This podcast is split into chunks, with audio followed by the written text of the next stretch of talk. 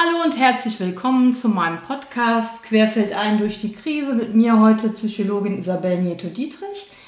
Ich möchte mich heute dem Thema Psychopharmaka widmen und habe mir dafür heute mal meinen ersten Gast eingeladen sozusagen. Wir machen das allerdings hier über Skype und nehmen das auf und ich hoffe, dass das alles auch soweit klappt.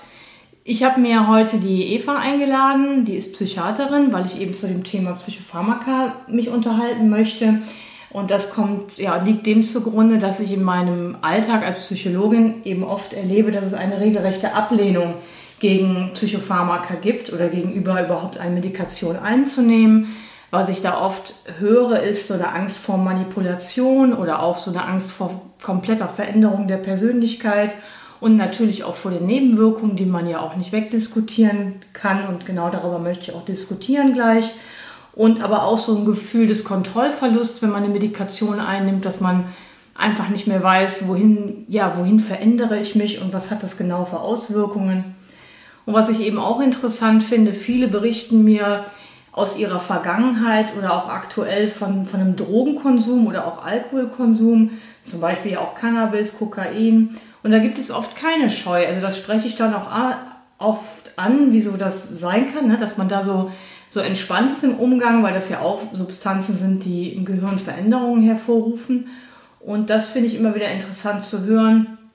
Und eben auch in dem Zusammenhang die Aussage, dass so eine Angst vor Abhängigkeit vor den Psychopharmaka besteht, wobei man ja sagen muss, dass in der Regel da keine Abhängigkeit entsteht. Und das werde ich gleich auch erfragen bei der, bei der Eva, der Psychiaterin. Und ja, was, was auch noch oft ist an Aussagen, das höre ich in der Regel ja, ich bin doch nicht bekloppt. Also wenn es um darum geht, dass ich jemanden bitte, dass er vielleicht einen Psychiater mal aufsuchen kann und mit ihm über die Problematik redet. Mir ist das immer wichtig oder ich arbeite so, dass, dass ich nicht, also zum einen als Psychologin darf ich keine Medikamente verschreiben. Ich kenne mich damit auch nicht wirklich gut aus. Ich habe das im Studium etwas gelernt. Aber deswegen ist es mir wichtig, dass eben oft was abgeklärt wird. Und da habe ich erlebe ich, dass die Menschen das nicht möchten. Also ich habe bislang ist es mir fast nie gelungen, jemanden davon zu überzeugen, doch mal mit einem Psychiater zu sprechen.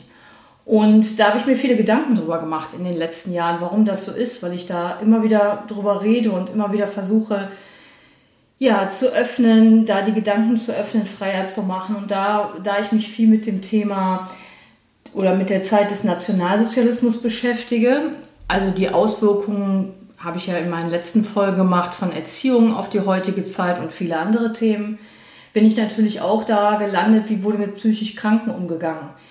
Eben, welche Verfahren wurden angewandt und welche Haltung und Ängste und Gedanken wirken da vermutlich bis heute nach. Ich werde hier nicht auf dieses Thema eingehen. Ich bin ja keine Historikerin, aber ich möchte mit diesem Hinweis einfach darauf aufmerksam machen, dass uns vieles bekannt ist doch wir machen es uns dann oftmals nicht bewusst. Und es ist sinnvoll, wenn wir Entscheidungen treffen oder uns Gedanken zu uns und unserer Gesundheit machen oder auch der von Angehörigen oder anderen Menschen in unserem Umfeld zu reflektieren, naja, wo kommt das jetzt eigentlich her? Also wie, wie komme ich zu dieser Schlussfolgerung, dass das für mich nicht das Richtige ist? Ein anderes Thema ist allgemein unser Gesundheitssystem, also jetzt nur, nicht nur auf Psychiater bezogen, aber ich beschäftige mich ja heute mit dem Thema Psychiatrie und Psychopharmaka und Psychiater. Und was, ja, da erlebe ich eben auch oft, dass Menschen da eine regelrechte Scheu und Angst haben, zu einem Psychiater zu gehen, sich ihm anzuvertrauen. Habe ich, habe ich mir auch Gedanken gemacht, wieso scheuen davor viele Menschen zurück, reden gar nicht darüber, also auch nicht im Freundes- oder Bekanntenkreis. Manche Menschen schleichen sich versteckt in die Praxen oder in die Krankenhäuser Woran liegt das? Liegt das daran, dass Psychiater scheinbar schnell und wahllos Psychopharmaka schreiben? Gibt es so eine Tendenz wie auch bei anderen Medikamenten? Ich behaupte das nicht, sondern ich möchte das diskutieren. Gibt es nicht genug Zeit, sich den Menschen zuzuwenden, um dann Hilfe zu verschaffen? Und den grundlegenden Gedanken, den ich bei dieser ganzen Diskussion habe, dass ja Psychiater Medizin studiert haben und sind von daher ja an der Gesundheit des Menschen interessiert. Und ich habe manchmal so den Eindruck, dass viele das vergessen. Also jetzt allgemein gesprochen, so wie, wie ich das erlebe. Und das ist vielleicht mal ganz interessant, bei allem Misstrauen das mal nicht zu vergessen. Ja, also dass da ein Mensch dahinter steht, der ziemlich lange Medizin studiert, in der Regel mit der Motivation, anderen Menschen zu helfen, zu heilen, wenn man davon sprechen kann. In, den, in der Regelfall ja ist das ja nicht unbedingt so. Genau, und weil ich das Thema so wichtig und spannend finde, habe ich diese Folge gemacht und würde jetzt weiter sprechen mit der Eva, die ich als Psychiaterin und bekannte Freundin äh, kenne.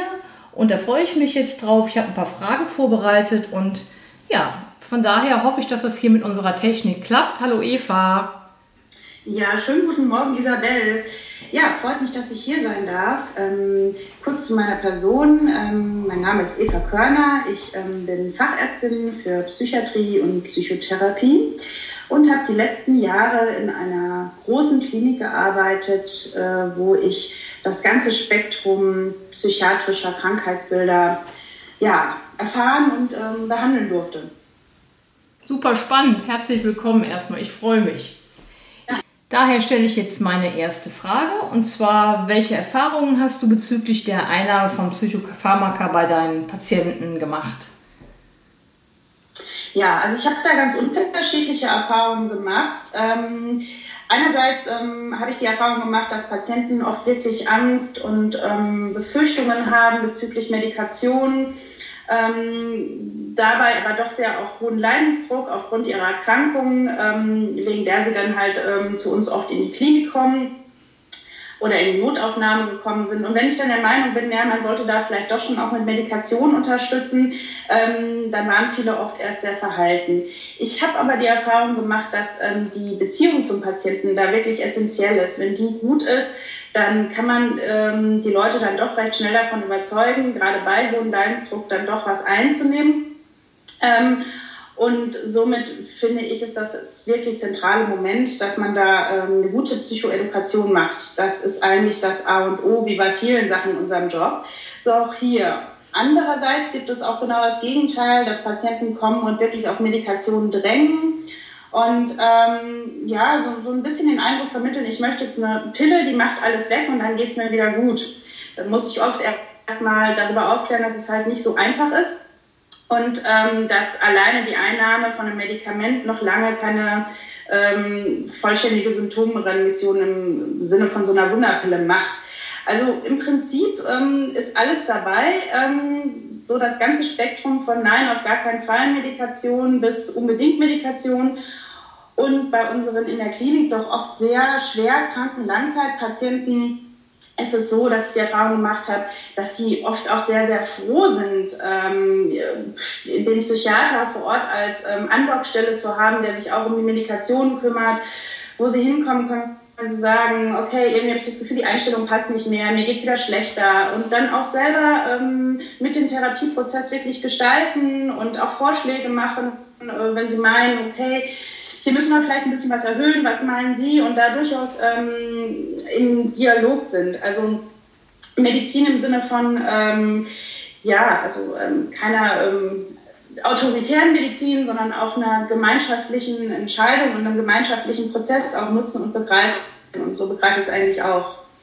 Das klingt sehr spannend und das klingt ja auch sehr progressiv und das ist wahrscheinlich auch da, wo es hingeht in Zukunft oder wo es vielleicht schon angekommen ist in vielerlei, ja, bei vielen Psychiatern. Und, und deswegen finde ich es ganz wichtig, dass wir uns da austauschen, weil das zeigt auch jetzt für mich ganz klar deine Haltung. Die Haltung ist nämlich auf einer Ebene mit dem Patienten ja in deinem Fall gemeinsam arbeiten und nicht ihm irgendwas vorschreiben, was zu tun ist. Und das finde ich ganz schön, dass du das so ausformulierst, auch mit dem Thema Psychoedukation. Psychoedukation ist äh, ein Begriff, es ist ja ein Fachbegriff, der einfach sagt, dass der Patient aufgeklärt wird oder dass Menschen überhaupt aufgeklärt werden über, ja, über ihren Zustand vielleicht auch, über ihre Symptome, warum was einzunehmen ist. Und das ist, halte ich auch für einen sehr wichtigen Punkt.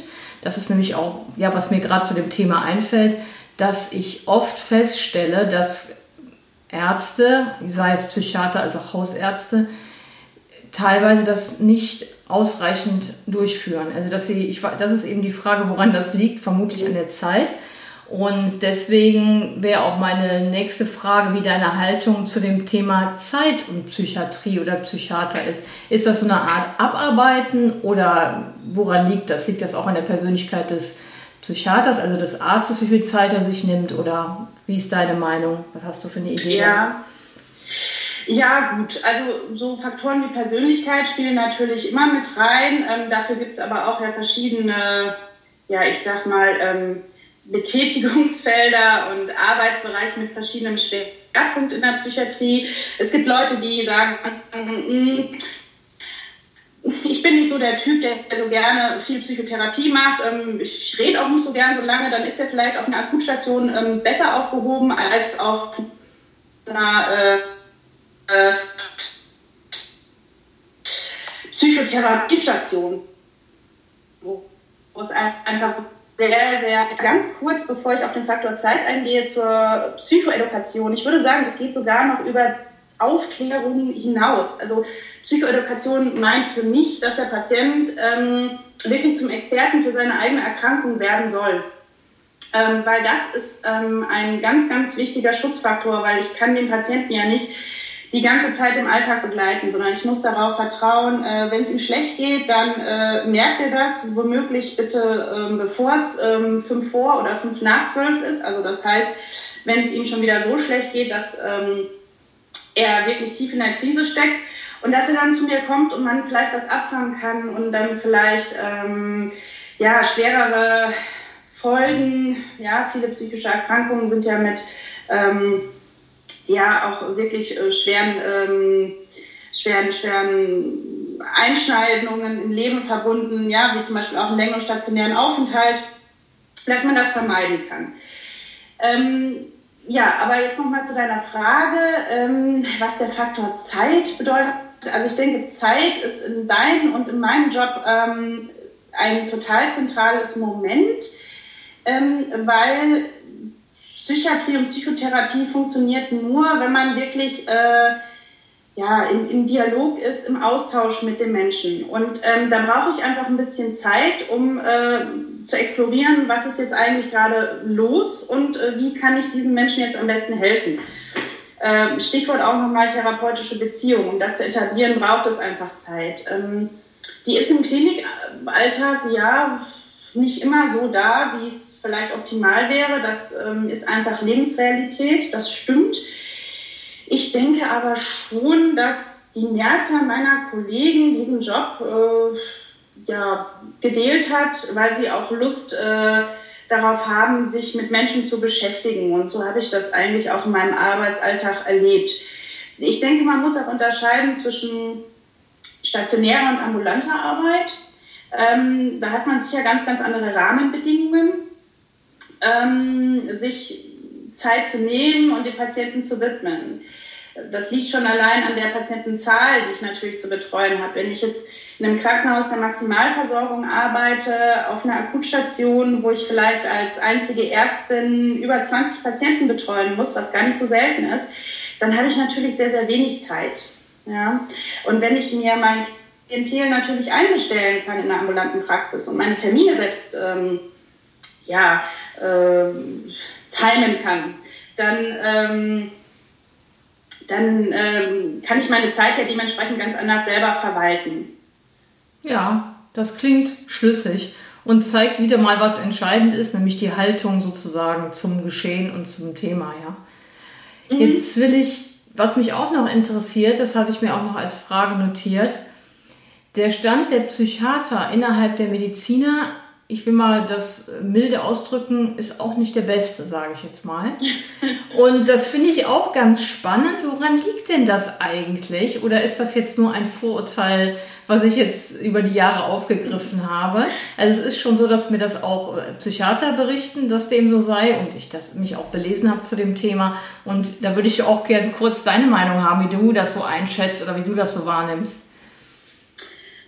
Tja, hm, sehr ambivalent, sehr ambivalent. Ähm, ich glaube, es gibt tatsächlich wirklich noch ähm, viele Kollegen anderer Fachdisziplinen, die ähm, ja da sehr vorteilsbehaftet sind, ähm, die wirklich ähm, Psychiater als Mediziner zweiter Klasse begreifen. Äh, im, und ich glaube, das gründet auf so einem ja, relativ ähm, starren ähm, Bild von Medizin, so nach dem Motto, ja, wir Chirurgen oder wir Internisten, wir machen hier die harte Medizin, wir zählen Fakten und ähm, Psychiatrie ist ja nur bla bla bla. Also das passiert mir auch wirklich dann und wieder, ähm, witzigerweise gar nicht mal so im Klinikalltag. Da habe ich eigentlich ähm, ja, erfahren, dass, äh, also ich bin da immer im Austausch mit ähm, Kollegen anderer Fachdisziplinen, das ist unabdingbar, wenn man einen guten Job machen will. Und ähm, die sind eigentlich relativ wertschätzend. Da habe ich ja auch schlechte Erfahrungen gemacht, aber gar nicht mal so viele. Mir ist es privat wirklich vor gar nicht so langer Zeit beim Friseur passiert.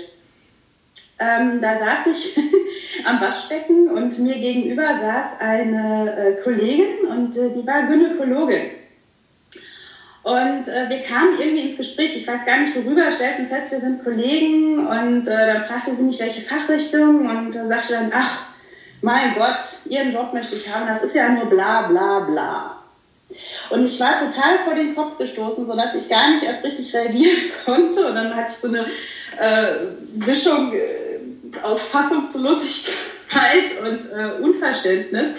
Und dachte mir so, okay, ähm, das war jetzt hart, ähm, woher kommt das? Ähm, und ich glaube, dass viele immer noch gar nicht so richtig wissen, auch von den Kollegen, was machen wir denn da eigentlich? Ne?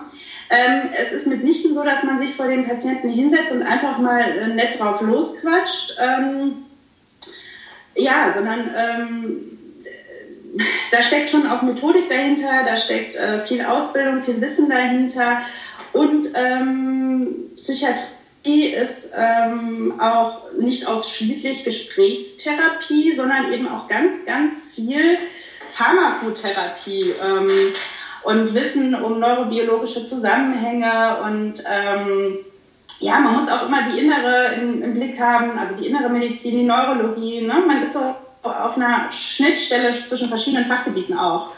Ja, und Psychiatrie ist so viel mehr als das. Und ich glaube, das ähm, ist auch unter Kollegen teilweise noch nicht so ganz angekommen. Also ich glaube, da könnte man jetzt noch eine Stunde reden und vielleicht auch ähm, philosophisch werden darüber, warum das so gewachsen ist, ähm, dieses doch ähm, oft negativ behaftete Bild von Psychiatrie. Ähm, ja, aber ich, ich will da jetzt nicht so weit ausschweifen. Nee, brauchen wir auch nicht, aber es ist einfach für viele Menschen interessant, das mal nochmal im Blick zu haben, diese Sonderrolle, weil es ist ja interessant, dass die Person, zu der man geht, eventuell auch eine Sonderrolle hat. Und das finde ich immer sehr spannend, diese Zusammenhänge herzustellen, weil das vielen nicht bewusst ist. Und daraus entsteht ja ganz viel Durcheinander. Ja, also aus solchen Zusammenhängen. Deswegen hat mich das interessiert. Jetzt hast du gerade Psychopharmaka angesprochen und ich weiß, dass das einige Menschen interessiert. Also mhm. zum einen, es ist ja so, dass bei einigen, wirklich, wir sprechen ja jetzt heute von psychischen Erkrankungen, dass es bei ein, einigen psychischen Erkrankungen ja ratsam und wirklich sehr produktiv sein kann, zusätzlich zur Psychotherapie medikamentöse Unterstützung eins, äh, sich, sich zu suchen. Das heißt, eine Zusammenarbeit ist ja zum, zum Teil unausweichlich. Ja, wenn ich, es ist ja oft so, dass eine Psychotherapie erst möglich ist durch eine bestimmte Medikation, so zumindest meine Erfahrung. Und von ja. daher würde ich mir jetzt an der Stelle wünschen, dass du vielleicht, also ich würde mal anfangen mit, der, mit dem Bild der Depression was du Aha. sagen würdest oder was du kurz umreißen könntest, wie, wie das wirkt oder warum das sinnvoll sein kann. Das stelle ich jetzt einfach mal auf, die Behauptung. Auch ja. wenn ich nicht sage, dass es unbedingt, damit sage ich nicht, es muss unbedingt sein. Aber wie würdest du das kurz umreißen? Wie kann man das verstehen, mhm. warum das sinnvoll sein könnte? Also zunächst ähm, kommt es erstmal darauf an, wie schwer die Depression ausgeprägt ist. Also bei einer leichten Depression ähm, muss man nicht zwingend ähm, mit Medikation unterstützen. Ähm, wird sogar in der aktuellen Leitlinie gar nicht empfohlen, sondern ähm, oft reicht da eine Beratung aus, ein Coaching, ähm, Psychotherapie. Erst bei mittelschweren bis wirklich schwer depressiven Patienten mh, zeigen Studien, dass Antidepressiva auch wirklich sinnvoll und wirksam sind. Ähm, und ja, das Problem ist, dass ähm, oft relativ verkürzt über Antidepressiva aufgeklärt wird. Das erklärt vielleicht auch die Scheu, die viele Patienten dann ähm, haben, Antidepressiva zu nehmen. Ähm, oder sie sind äh, nicht darauf äh, vorbereitet, dass eben auch Nebenwirkungen auftreten können und setzen, ähm, ja, wenn es ganz blöd läuft, die Medikation dann auch ohne Rücksprache mit dem Arzt recht schnell wieder ab.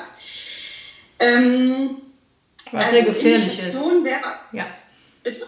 Was ja gefährlich ist, aber das können wir gleich noch besprechen. Ja, ja, ja auf jeden Fall total gefährlich und ähm, kann eben auch ähm, dazu beitragen, dass die Erkrankung eben sich verschlimmert äh, oder auch chronifiziert oder dann eben ähm, stationärer Aufenthalt notwendig wird, der vielleicht ähm, hätte vermieden werden können. Ne? Aber zu, genau, also bei einer mittelschweren oder auf jeden Fall schweren Depression ist es auf jeden Fall sinnvoll, ein Antidepressivum einzusetzen und ähm, das wird immer, ähm, ja, und diese Auswahl der Substanz ähm, bespreche ich immer ähm, mit dem Patienten. Also der Patient hat da durchaus auch schon Mitspracherecht und das ist auch total wichtig, ähm, denn nicht jede Depression ist gleich. Ne? Also da gibt es ähm, verschiedene Schwerpunkte in der Symptomatik und ähm, je nachdem kann man auch verschiedene Substanzklassen auswählen. So, die älteren Antidepressiva haben ähm, recht ähm, viele Nebenwirkungen, weil sie relativ unselektiv wirken. Ähm, die neueren Antidepressiva, das äh, sind, um jetzt mal äh, eine Substanzgruppe in den Raum zu werfen, die SSRIs und die SNRIs, die haben ähm, ein deutlich günstigeres Nebenwirkungsprofil, sind aber nicht lebenswirkungsfrei und haben dann eben auch wieder andere Nebenwirkungen ähm, werden aber in der Regel ganz gut vertragen. Ähm, ja, und ähm, das heißt aber ja auch, dass sie es auf Gehirnebene wirkt. Genau, also die wirken zentral im Gehirn auf verschiedene äh, Transmittersysteme, also wirken auf, auf verschiedene Signalbotenstoffe und das Problem ist, dass ähm, auch die Neuronantidepressiva leider immer noch nicht so selektiv wirken, wie wir es gerne hätten. Ähm, denn dann würden ja auch weniger Nebenwirkungen auftreten, beziehungsweise ist die ähm, Pathogenese der Depression leider nicht so einfach, wie wir es gerne hätten, sondern es ist äh, wie oft so im Leben kompliziert. Und es wirken einfach verschiedene Systeme zusammen, die wohl aus dem Gleichgewicht geraten Früher hat man gedacht, es liegt ähm, allein am Serotonin, äh, dass dort ein Mangel besteht zentral an Serotonin im Gehirn. Und so einfach ist es aber eben wohl leider nicht. Und das heißt, immer wenn wir eine Substanz geben, lösen wir ähm, neben dem antidepressiven Effekt, den wir haben wollen, zig andere Effekte aus, die wir eben nicht haben wollen, weil alles komplex im Gehirn miteinander verschaltet ist. Also das ist jetzt relativ kurz runtergebrochen. Aber äh, ich will ja nicht, dass das hier jetzt eine Vorlesung über Psychopharmakologie äh, wird, wo dann auch der medizinisch nicht gebildete Laie wahrscheinlich abschaltet und nicht mehr mitgehen kann und will. Und das ist auch total okay so. Aber ähm, genau, kurz runtergebrochen, es ist eben weitaus ähm, komplexer und ähm, von daher ist es immer eine sorgfältige Abwirkung, äh, wenn man ein Antidepressivum verschreibt zwischen Nutzen und Risiko. Aber bei ähm, schweren Depressionen überwiegt doch deutlich, und ähm, das zeigen die Studien, der Nutzen das Risiko. Ich ja. finde wunderbar, dass du das hier so aufdröselst und vor allen Dingen auch diese Komplexität nochmal darstellst, weil es eben nicht so direkt einfache Antworten gibt. Und ich könnte mir vorstellen, dass das vielen Menschen hilft, das zu wissen, weil gerade weil viele Menschen doch oft schnelle Antworten suchen, weil sie verunsichert werden, auch durch die Medien natürlich und auch durch viele Angebote, die es gibt zur Unterstützung. Deswegen finde ich das wunderbar, dass du diese Komplexität aussprichst und ich finde das sehr wichtig und dafür bedanke ich mich auf jeden Fall erstmal. Das ist sehr, sehr wertvoll. Genau, das war zur Depression. Ich habe auch einige Menschen schon kennengelernt mit bipolarer Störung, also manisch-depressiven Erkrankungen. Und ich denke, die Menschen, die hier zuhören, haben sich damit auch beschäftigt und wissen, wovon wir sprechen. Und da habe ich festgestellt, und deswegen meine Frage an dich, dass die Personen, die von diesem Krankheitsbild betroffen sind, wenn die eine regelmäßige Medikation einnehmen, dass die relativ stressfrei leben können. Und also mit, mit weniger Krisen, mit weniger Ausbrüchen. Und da würde ich gerne deine, ja, ganz kurz deine Erfahrung zu hören und vielleicht, was ist das für ein Medikament, von dem ich spreche und was macht das? Mhm. Das fände ich sehr spannend und wichtig. Ja, ja, die bipolaren Störungen, ähm, ich würde sagen, mit einer der schwersten psychischen Erkrankungen, die es gibt. Ähm, häufig ähm, leider ja, oder meist chronisch verlaufend ähm, und auch durch Medikation, wenn auch gut beherrschbar, gibt es doch auch oft, häufig ist meine Erfahrung immer wieder ähm, Schübe ja, und Durchbrüche ähm, die erfordern, dass Patienten stationär äh, in der Krise eingewiesen werden müssen. Und das gilt es natürlich abzufangen und zu vermeiden durch eine gute stabilisierende, ja, meist wirklich Dauermedikation. Und äh, ich denke, worauf du gerade anspielst, sind die Stimmungsstabilisierer. Ähm, und da ist natürlich der Goldstandard in der Therapie das Lithium. Ähm, und Lithium ist ein, ein Mineral und äh, das, ja, es ist wieder mal komplex, wirkt ähm, relativ komplex über ähm, Signalproteine äh, in der Zelle und stößt da verschiedene Prozesse an. Unter anderem eben soll es diese, oder es, es tut es, also es glättet diese, ähm, es glättet die Stimmung, weil der bipolare ähm, um das zu verstehen, muss man erstmal erklären, okay, was ist denn das Bipolare der Störung, was bedeutet das? Der Bipolare schwankt zwischen äh, Stimmungshochs und Stimmungstiefs. Und ähm, was wir wollen, ist eine ausgeglichene Stimmungslage dauerhaft herstellen. Im Volksmund äh, spricht man auch von himmelhoch jauchzen zu Tode betrübt. Ja? Genau. Ja, genau. Also die beiden Pole sind eben die Depression und äh, die Manie. Und ähm, da ist erstmal äh, Grundpfeiler der Therapie, äh, der Langzeittherapie, die Rezidivprophylaxe und da ist Lithium äh, immer noch der Goldstandard in der Therapie.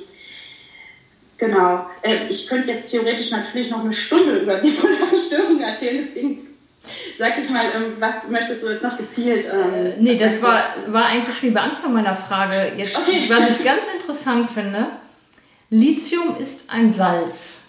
Mhm. Und da habe ich natürlich direkt gedacht, ah, ein Naturprodukt.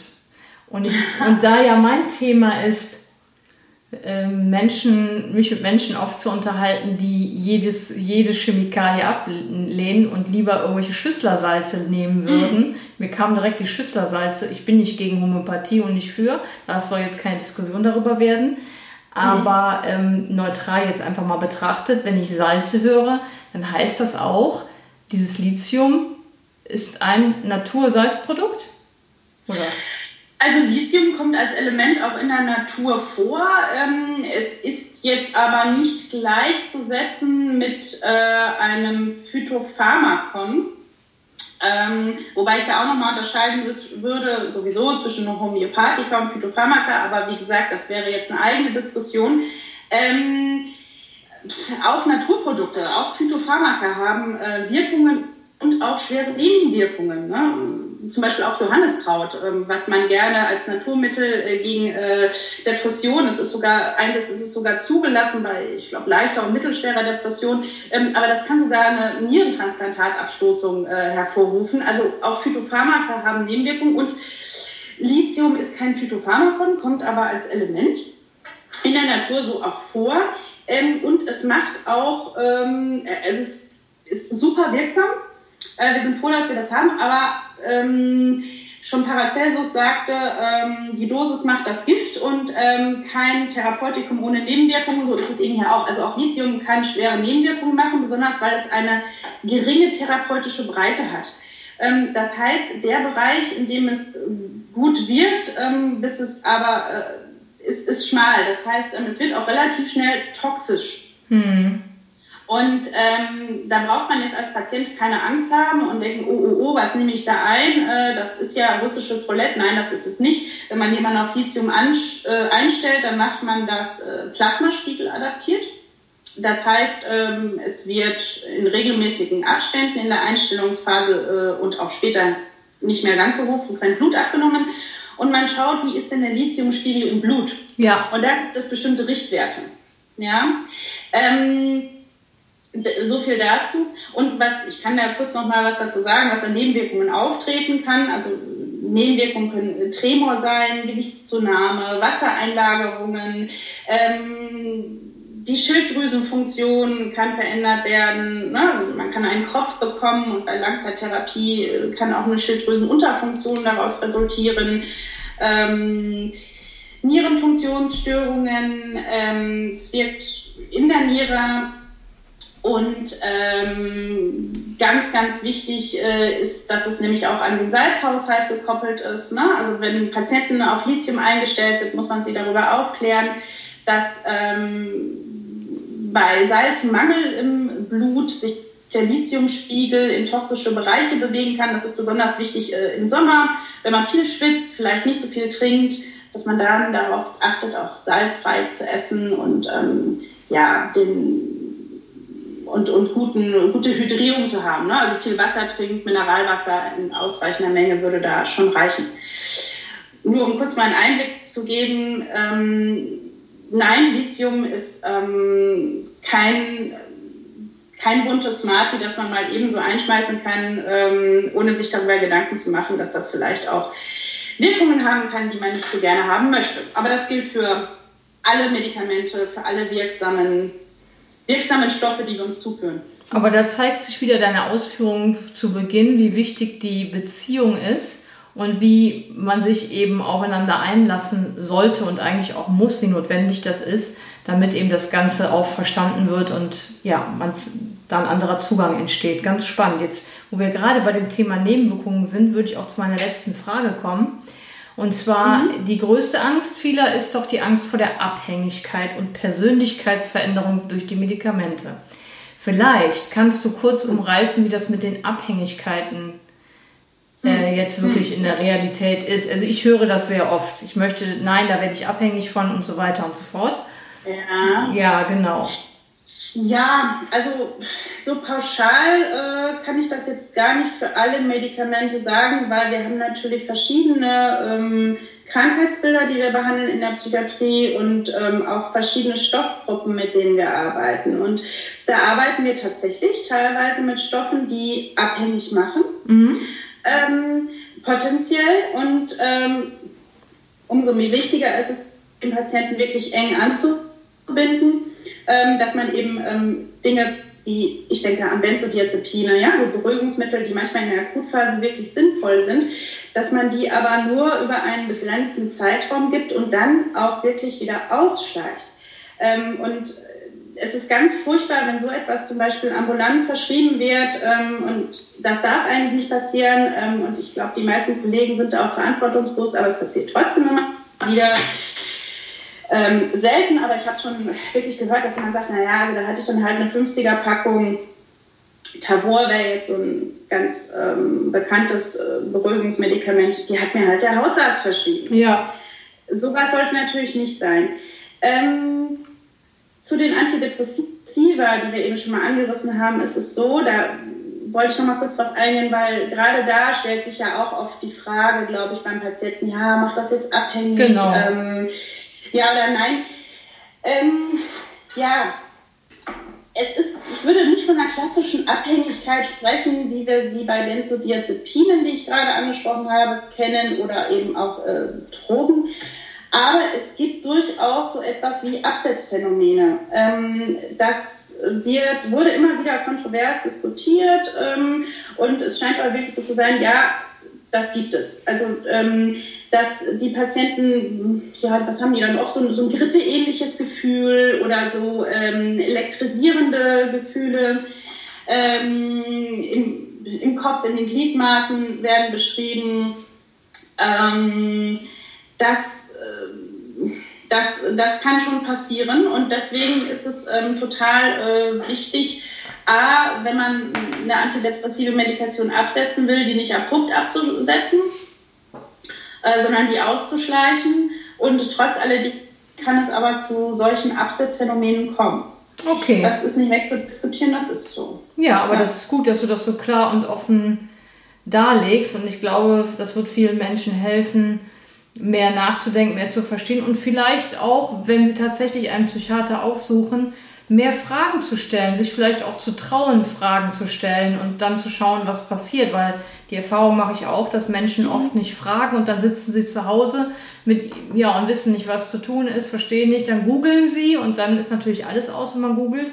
Von daher, das, also mir hätte das jetzt als Betroffener Mut gemacht, nochmal genau hinzuschauen, genau hinzuhören und auch nachzufragen. Und wenn tatsächlich es so sein sollte, dass ich bei meinem Hausarzt bin und der verschreibt mir ein Medikament, ich weiß auch, dass das in der Realität stattfindet, also ein Psychopharmaka oder ein Medikament, das auf die Psyche wirkt, dann würde ich doch mehr das hinterfragen und vielleicht sagen, nee, ich würde lieber zum Facharzt gehen und mich da, ja, mich da nochmal anders beraten lassen. Also das ist für mich jetzt dabei, da, da angekommen und das finde ich mhm. sehr positiv. Genau. Ja. ja. Wenn ich dazu kurz noch was einhaken darf, ähm, ja, das hatte ich nämlich auch gerade noch im Hinterkopf, dass ich das auf jeden Fall gerne an dieser Stelle loswerden möchte. Ich treffe auch privat ähm, im Bekanntenkreis ähm, total oft Leute, die mir dann Fragen stellen, weil sie unsicher sind in der Beziehung zu ihrem Arzt, unsicher sind in Bezug auf ihre Medikation und dann höre ich sowas wie, ach, ich weiß nicht, das hat mich jetzt so überfordert, ich habe das einfach mal weggelassen. Und dann merke ich auch, das liegt daran, dass die Leute sich oft nicht verstanden gefühlt haben oder nicht verstanden haben, was der Arzt ihnen zu der Medikation gesagt hat, ja. aber sich auch nicht getraut haben, nachzufragen. Ja. Und das ist total fatal. Und ähm, einerseits, klar, liegt es in der Verantwortung des Arztes, den Patienten da gut abzuholen. Aber ähm, natürlich, ähm, ja, nicht können nur. wir auch nicht immer in den Menschen reingucken und manchmal geht man aus dem Gespräch und wir kennen das alle und dann denkt man so, als habe ich zwar gesagt, jo, ist alles klar, aber äh, irgendwie eigentlich auch nicht. Also dann wirklich keine Scheu haben, wirklich vielleicht anzurufen ähm, beim Arzt ähm, oder, oder beim nächsten Gespräch das auf den Tisch zu bringen, ähm, dann bricht man sich keinen Zacken aus der Krone, weil ähm, der Patient ähm, hat das Recht auf jede Frage der Welt. Ja? Und ähm, wenn, ich, wenn, wenn mich der Patient was fragt, was ich, was ich nicht weiß, ich bin auch nicht allwissend, Medizin entwickelt sich so schnell weiter, wir haben täglich so viele neue ähm, Erkenntnisse, so das Fachwissen, ich weiß nicht, verdoppelt sich total schnell ähm, in, in relativ kurzer Zeit, ja, dann gucke ich nach. Ganz ja. genau. Wichtiges Thema, Selbstfürsorge. Ich als Psychologin poche da natürlich extrem drauf, weil das für mich im Prinzip entscheidend ist. Natürlich ist es wichtig, welcher Arzt vor mir sitzt, aber es ist auch wichtig, dass ich Selbstfürsorge betreibe und eben gucke, bin ich informiert, reichen mir die Informationen, fühle ich mich sicher mit der Entscheidung, fühle ich mich gut damit, muss ich vielleicht auch meinen Arzt wechseln. Also ist alles schon vorgekommen, wenn es einfach nicht passt. Es muss passen. Ja. Und das ist beim Psychologen ja genauso. Wenn es nicht passt, dann kann man nicht arbeiten. Und das ist mit dem Arzt, Psychiater mit Sicherheit genau das Gleiche. Und von daher finde ich Auf das gut, Fall. dass du das nochmal so betont hast auch. Und denke, dass auch, auch selbst, Selbstverantwortung ist einfach genau. wichtig in dem Zusammenhang, muss man dazu sagen. Ne? Mhm. Ja, ja, prima. Dann bedanke ich mich für dieses Gespräch. Also für mich war das sehr aufschlussreich und ich denke mal für die Personen, die zuhören, auch. Und dann wünsche ich dir einen schönen Tag und werde jetzt hier mal unsere Aufnahme checken, ob alles geklappt hat. Alles klar, mir hat es auch total Spaß gemacht. Ich könnte noch eine Stunde mit dir weiterreden. Ähm, es macht mir einfach super viel Spaß, ähm, über das Fach zu ähm, reden. Ja, und ich, ähm, ich hoffe, es war interessant und ähm, ja, dir auch einen schönen Tag. Vielen Dank. Tschüss.